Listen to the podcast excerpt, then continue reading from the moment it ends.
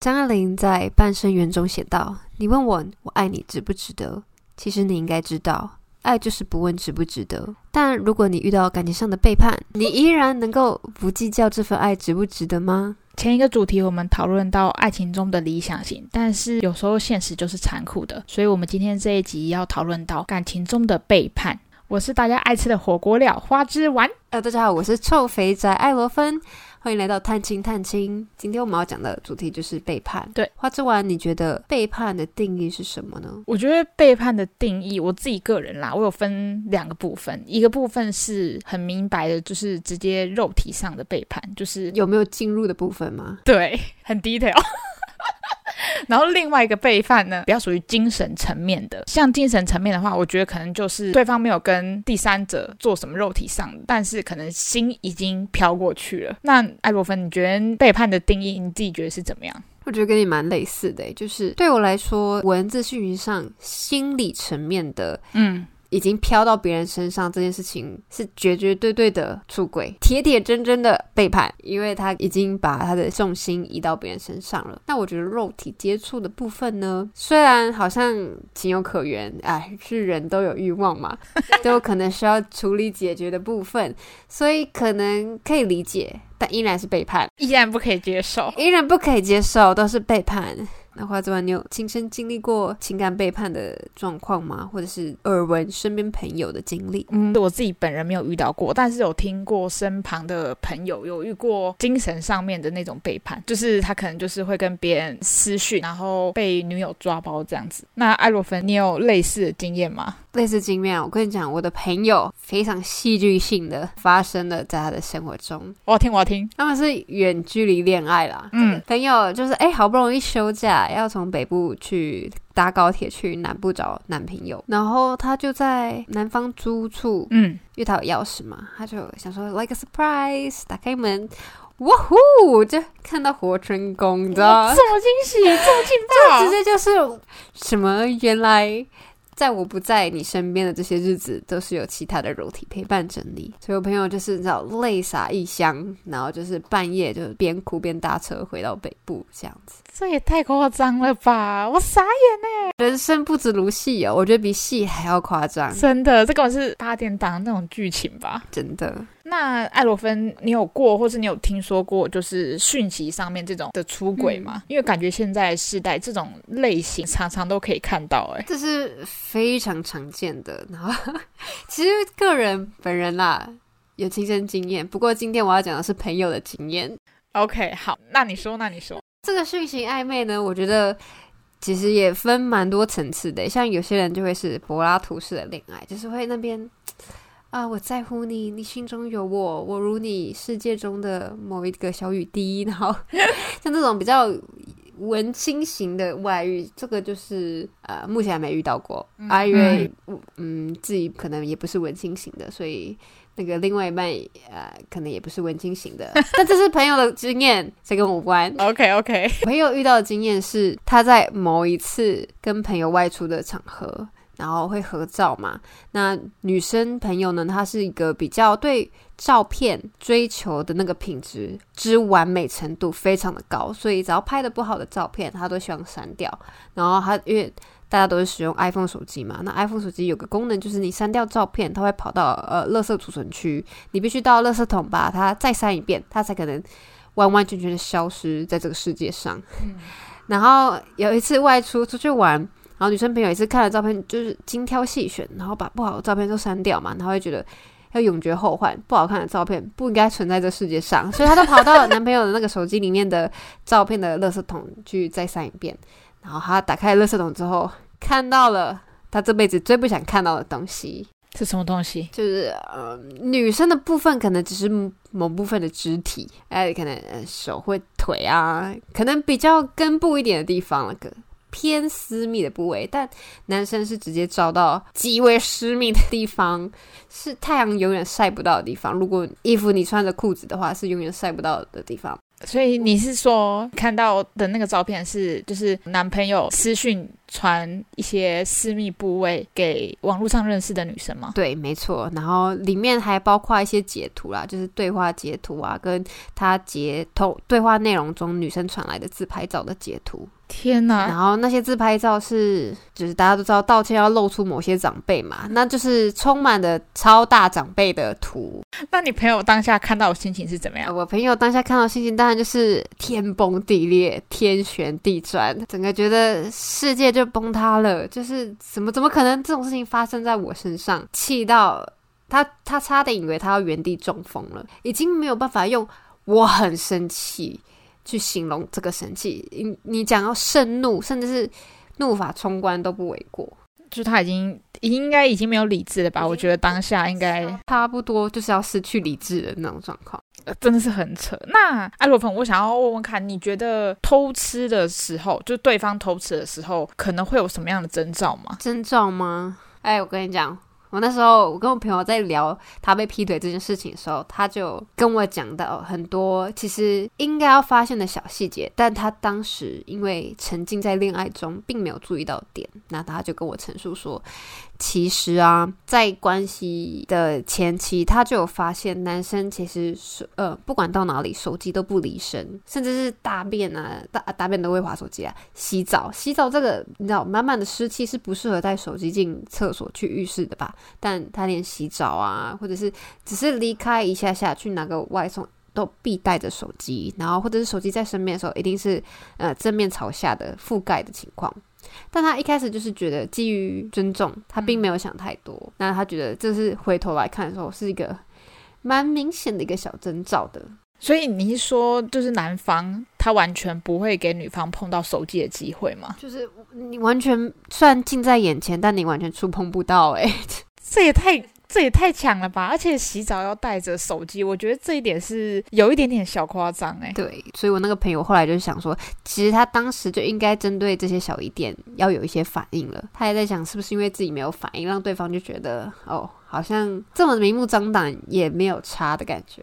哦，那除了这个部分，还有没有其他点也是感觉是已经有征兆了？有，还有第二个特点就是记忆力突然变得不好。记忆力，这跟金鱼脑不太一样，就是这个记忆力是关于，比如说逢年过节我们会一起庆祝，或者是送礼，甚至是会做一些比较特别仪式感的东西，应该会比较有记忆点吧？嗯，呃，比如说圣诞节我送了一个很好看的。皮质外套等等的，这应该是蛮有记忆点的吧？尤其是另外一半送礼的情况下，那那个我朋友的经验就是，她在男朋友要一起外出的情况下，然后男朋友就提到说，嗯，哦，他身上穿的这件外套很好穿，然后说是他爸送他的，但女朋友人就在面前，然后那个外套是女朋友送给他的，然后女朋友当时就觉得，哦。哇，男生是真的挺累的，累到会把这种事情都记错呢。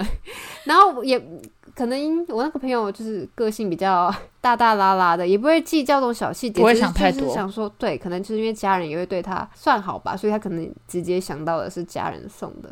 那时候也是觉得这是超大的 bug，为什么他当时瞎了聋了，不不觉得这一件事情是重要的的的一个 sign 那个提示，嗯、对啊。这听起来也太扯了吧！所以等于说，这个男生他完全不知道这个礼物其实是女方送的，对，完完全全从他的记忆中消除，只知道哦，他拥有这个外套，但谁送的，好像嗯、呃、不知道哎，应该是老爸吧。所以等于是说，这个男生他其实一次跟太多女生可能都有联系，所以他已经搞不清楚这个礼物到底是谁送的，所以他最后只能提到他的父亲，然后说是我爸送的，以免让。对方会怀疑，对不对？我觉得有这样子的倾向，应该说事后推敲，应该就是呃湖州的老爸，这个他就是一个替罪羔羊，湖州的一个代名词。那至于是谁送，因为可能他有太多段关系了，他根本就不知道，诶，他哪句话是对谁说，哪句话是谁跟他说的，然后什么东西是谁送他的。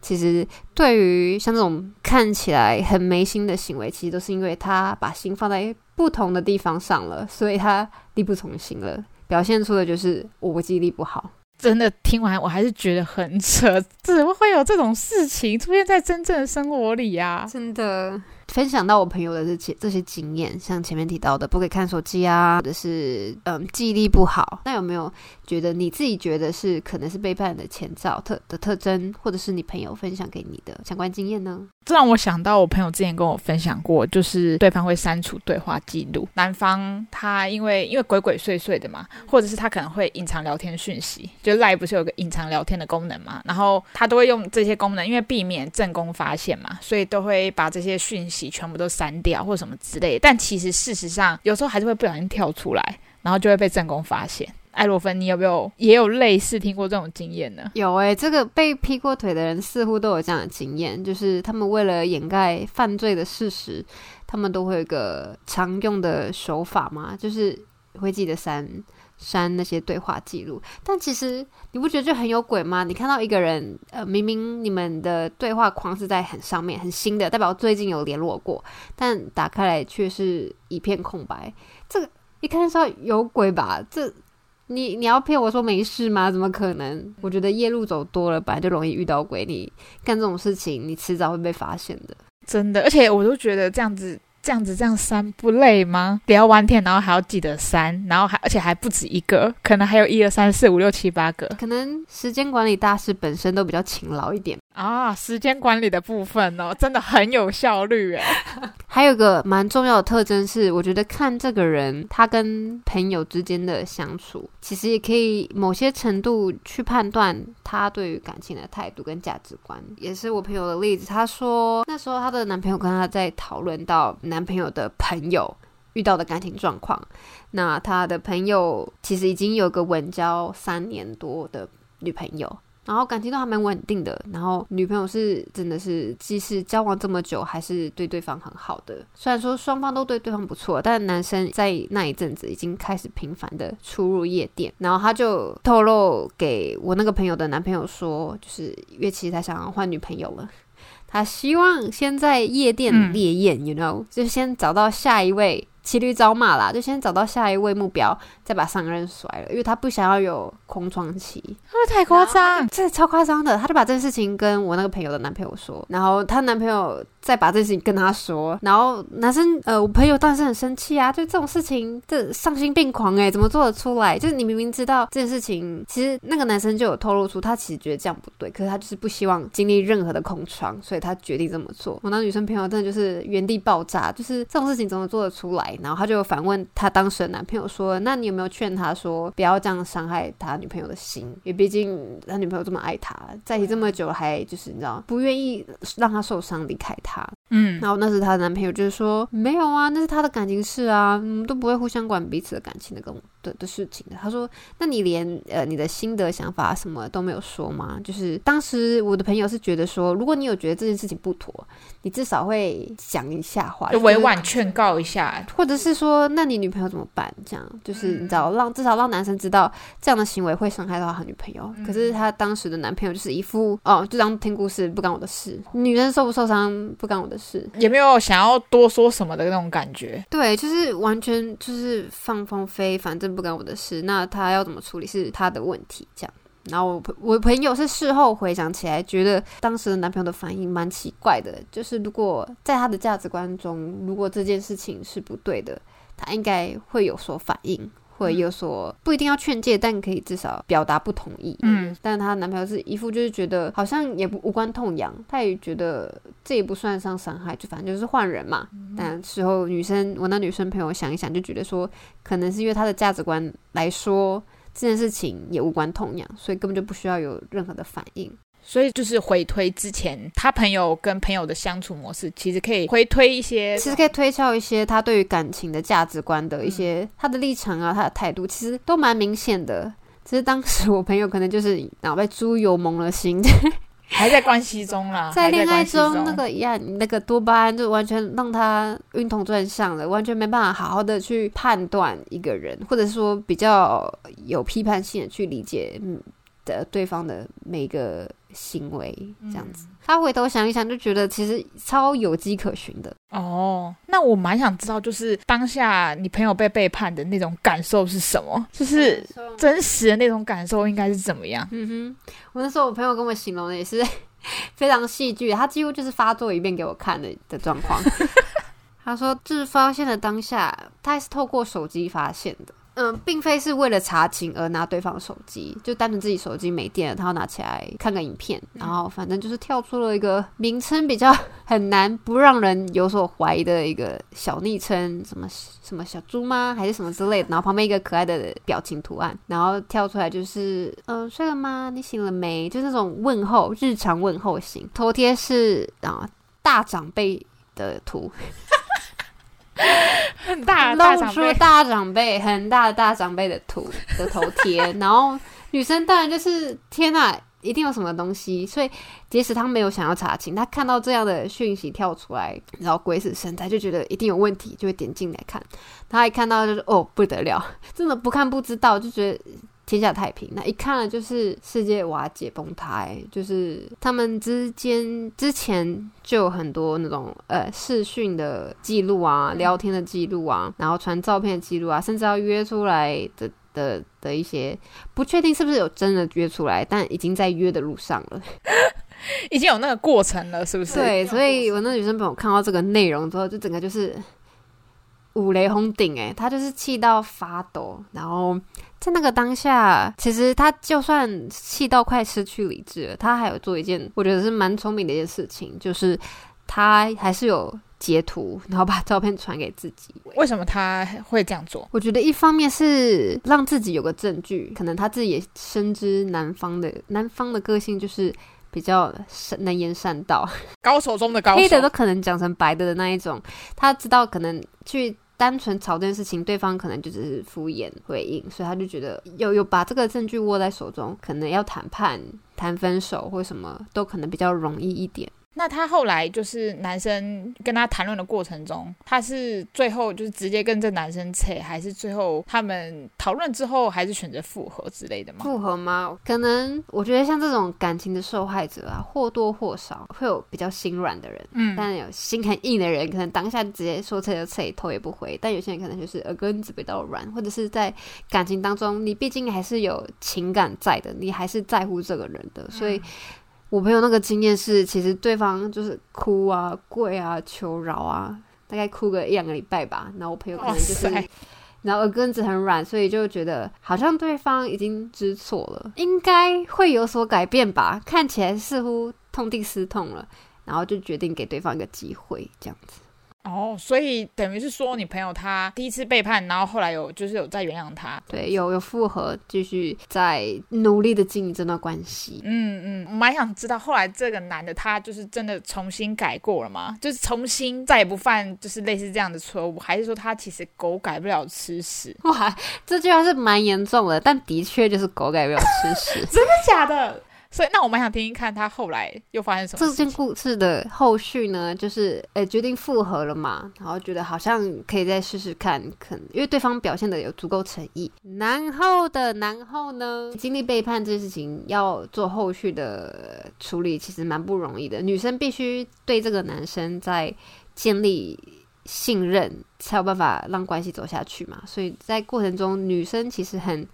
尽力的去重新相信男生，嗯，然后男生可能也更卖力的去演他非常没事这件事情，所以其实也是存在了。算稳定的一些日子，老话一句，夜路走多了，总会遇到鬼的。反正又在某个日子里面，女生又看到了比较特殊的讯息。哎，但这次更有有迹可循的是，原本男生常用的聊天 App 是，好，比如说 Line，然后他那一次传出来的讯息是截然不同的 App，可能是 WeChat，可能是 WhatsApp，对，然后就是透过他平常不常用的聊天 App。就是有一样是女生非常女性化的 ID，然后在大半夜就是传讯息说：“哎，睡了吗？”然后也是被这个朋友不小心看到吗？对，也是被人看到，因为大半夜突然手机亮了。然后就看了一下，想顺顺便看一下几点，然后就是看到就哎，因为有前车之鉴的，前面已经有过这样的经验了，女生就觉得好啊，那既然老天爷要让我看到些什么，那我就来揭晓嘛，看个仔细，是不是有发生些什么嘛？就是哇哩嘞，又是意想不到的结果，就等于说他又再遭受第二次背叛，对，又是铁铮铮的事实摆在他眼前，就是这个男生他的。那些求饶啊，那些哭啊、悔过啊，就是演戏。他只是为了精进他的演技。而表现出来的行为。我真的傻眼呢。那这样子，女方遭受到第二次背叛的话，她其实那她第一次跟第二次。有什么不一样的心境或者感受吗？在面临第二次就是事实打脸的情况下，我那个朋友就真的是他原本不这么坚硬的心也硬起来了啦。他就是觉得一一走了之。他现在的口头禅就是劈腿这事情只有零次跟无限多次。他现在就是劝诫他身边的朋友，真的劈腿这种东西不是零次就是一无限多次，就整个切心的，整个完全切心，不留念，头也不回。那你朋友遭到第二次背叛之后，我蛮想知道说，他这样子对未来进入感情啊，会不会有一些在背叛的这种后遗症？我觉得完完全全有诶、欸，你被伤害过后，真的很容易变得疑神疑鬼、神经兮兮的。他就说。他那时候正式的分手之后，他其实有一段非常消沉、意志非常消沉的经历，就是他会觉得说，第一，他不信任他人，身边有其他可能想要接近他的异性啊，就是嗯，他会觉得对方是不是也会跟前任一样，就是其实是钓鱼小高手，到处撒网、到处骑驴找马的那种状况。然后再者是，他还会怀疑自己。他会觉得自己经历背叛，他会怀疑是不是因为自己可能不够好，自己可能不值得被爱，会有对自己的很大的怀疑，所以他那时候对于接近他的人，其实都还蛮担心害怕的。他没办法放开心去认识别人，也没办法完全敞开心胸让别人认识。等于是说，可可能遭受背叛之后，除了自己会比较自卑以外，就是会保持跟其他人保持一定的距离，然后呢，也会疑神疑鬼的，觉得身边接近他的人是不是都是有什么特别的目的，也担心自己会被再被背叛一次，所以有一种很厚厚的那种防护罩那种感觉嘛，就会有一点像刺猬一样，觉得、嗯。就不要靠近我，Don't touch me 的那种，有点自然而然的反应了。他已经是保护自己，所以不要让任何人进来，也不要去认接近任何人。嗯，我想要问说，你这个朋友他后来经历过背叛之后，他现在是有另外一半的吗？哦，有，他现在是有另外一半的。那他是怎么会愿意再投入到下一段感情？就是如果像你所说，有点变成刺猬。那他如何拨开这个刺猬的刺，让对方进入到他的感情中，或者他的生命里呢？我觉得这是一个缓慢、努力、辛勤耕耘的一个过程。当一个人非常的有防卫感，然后非常的惧怕外界的东西时，他其实是需要慢慢花时间，不只是靠其他人的治愈，也要靠自己的自愈、自我疗愈的。一个过程。那他，我那个朋友，其实他后来，他现在过得蛮蛮幸福甜蜜的啦。他后来跟我分享说，其实他遇到这一任男友，其实对他来说非常非常幸运且令他珍惜的一件事情，就是他这这个这任男朋友陪伴他走过，就是人生中蛮自卑、极度自卑的时刻。嗯，那有没有什么比较实际的例子？她现任的男友做出一些比较实际的例子，然后让她慢慢敞开心房，或者愿意有勇气接受下一段感情。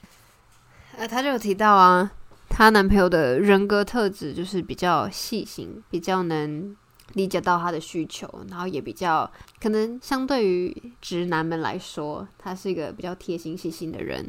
然后再就是，他也相当程度的提供了足够的安全感给她。该主动报备的会报备，然后做什么事情也都会想到他。再就是，我觉得做人的诚恳跟耐心，其实当事人都是可以很深的感受到的。嗯，以及我朋友他就形容啊，他说 他。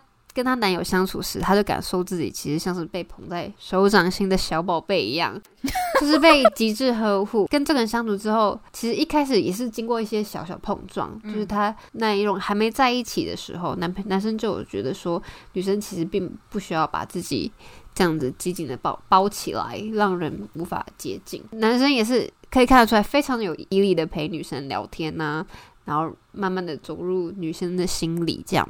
哦，其实就是慢慢的耕耘，慢慢的努力，然后渐渐让女生打开心房，然后他们才慢慢的才进入到暧昧阶段，到后来现在在一起，然后也在一起一阵子了，这样。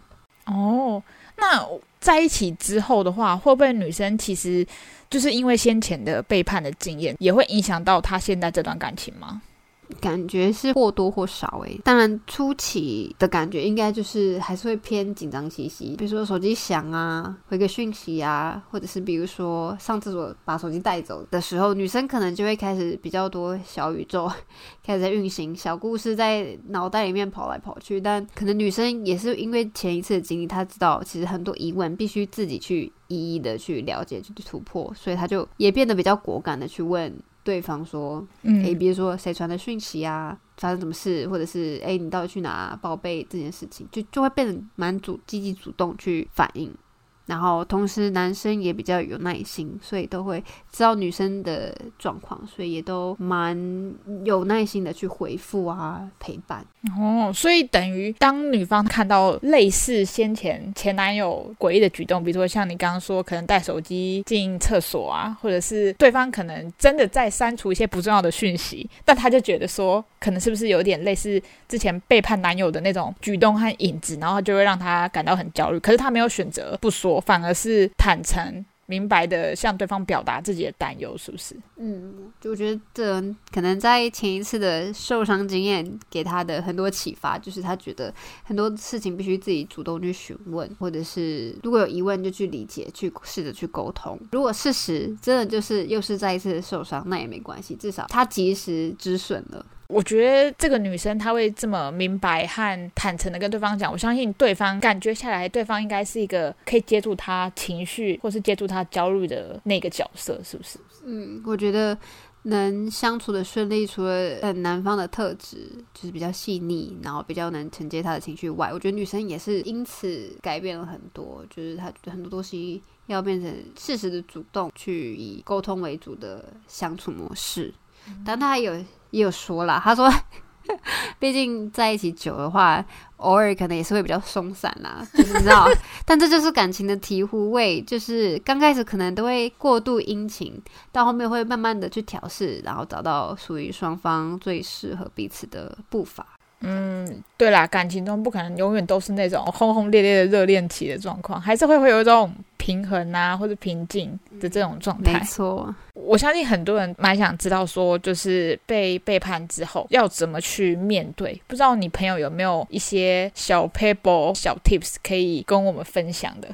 我觉得最主要就是在面临那个情况的当下，我觉得大家一定都是震惊之外还是震惊。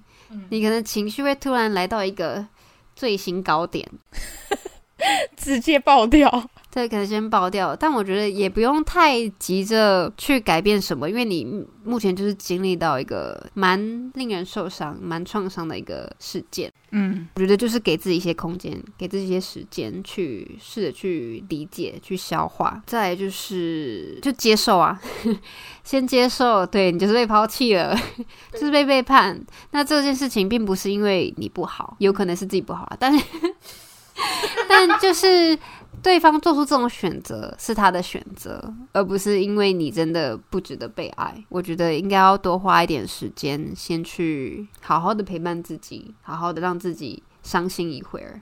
嗯，因为像我们可能大部分的人，比如说都会希望自己很快好起来。比如说遇到难过的事情，遇到挫折的事情，大部分我们都会希望哦，我要赶快好。但是不是你的朋友会感觉说被背叛，心受伤了？本来就是会难过，会会想哭，应该要给自己一段允许自己悲伤的时间。嗯，没错，我觉得这个蛮重要的，就是大家会急着想要把这个人从你的脑袋中完完全全的移除，但其实这就是没办法的事情啊，因为你才刚经历这样的，呃，对你自己来说非常重大影响的事件，那你一定会，你可能对这个人会有很多情绪嘛，可能是愤怒，可能是憎恨，啊、呃，可能是觉得不甘。但我觉得这都是非常合情合理的，去对这个人还有一些感觉。那这感觉可以是可以是情愫也好，也可以是任何负向的情绪也好。那你需要做的是先好好的关照自己的状况。那我觉得其实时间是会改变你对一件事情的看法跟感觉的。那这感觉等慢慢淡了之后，其实你你有自己的重心，你有自己生活的目目标，其实这个人渐渐的就会离你的生活越来越远。其实并没有，并不用刻意的去说我要忘了他。嗯、我觉得这样这样做来说，其实对自己才是比较好的。嗯嗯，所以第一步，你朋友分享就是允许自己有悲伤的时间，然后并且接受自己当下现在这样的情绪。对。允许自己悲伤，然后给自己情绪一些缓冲，很重要就是就是重建跟修复，跟自己和解。像他觉得分手过后，他的自卑感跟觉得自己不不值得被爱，不会被人爱的这种情绪，其实蛮浓厚的。他就是每天以泪洗面啊，觉得这世界是不是没有人要爱他了？所以，嗯，更重要的是看见自己的好的一面，给自己时间去跟自己对话。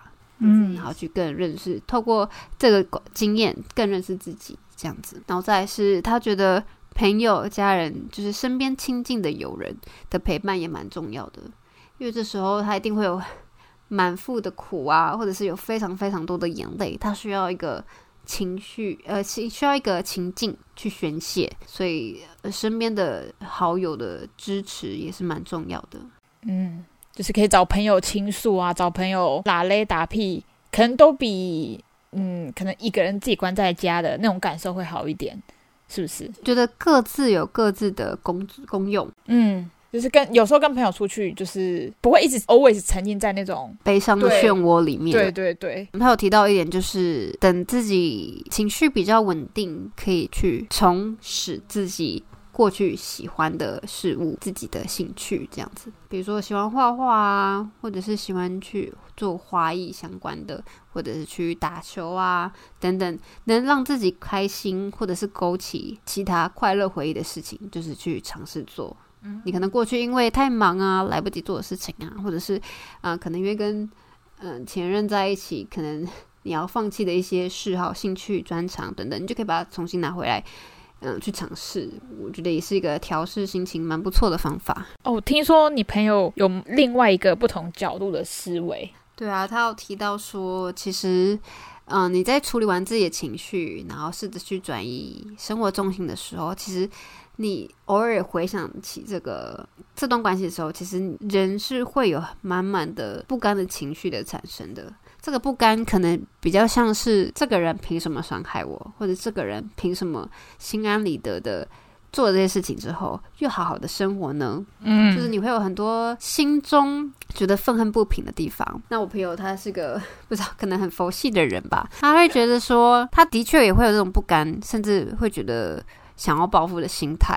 但他其实他觉得比起报复，有更值得他花时间花心力。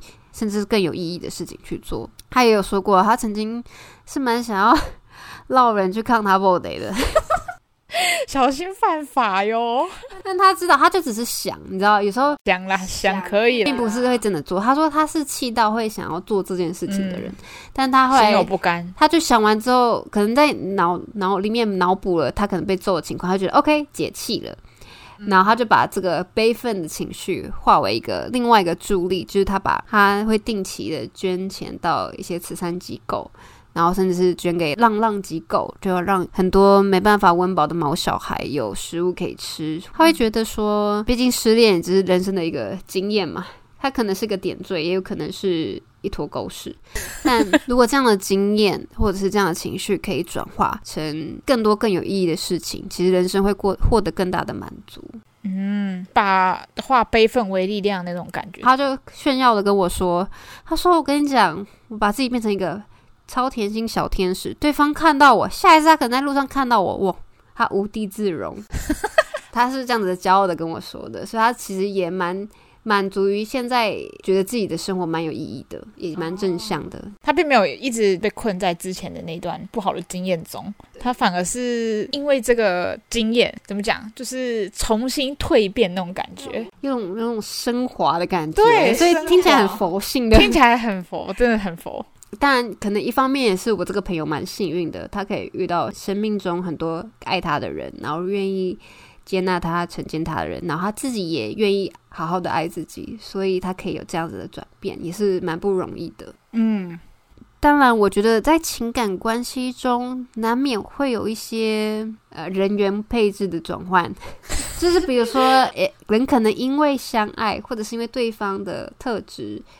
呃外表啊，或者是内在符合你的想法，所以会在一起嘛。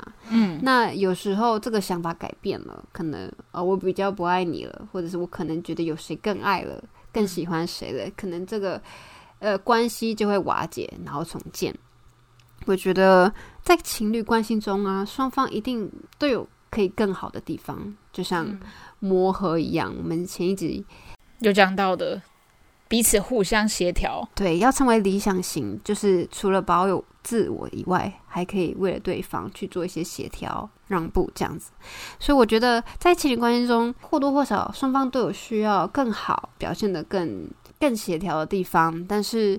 我觉得劈腿啊，或者是直接性的出轨，不会是一个最好的方法。嗯，所以我觉得好好的学会谈分手，嗯，或者是揭露自己真实的感受，是人生中蛮重要，也是蛮困难的一个议题。嗯，好好的表达自己的想法。好好的沟通这件事情，一辈子都在学习的事情。真的，我觉得这是一辈子的课题，一辈子的任务。那希望今天的本集节目呢，可以陪伴到正在经历感情背叛的你，或者是正在陪伴经历这些感情背叛的亲友。那如果有什么想补充分享，或者是回馈我们的，欢迎在下方留言。我是臭肥仔艾罗芬，我是大家爱吃的火锅料花枝丸。那我们下次见喽，拜拜，拜拜。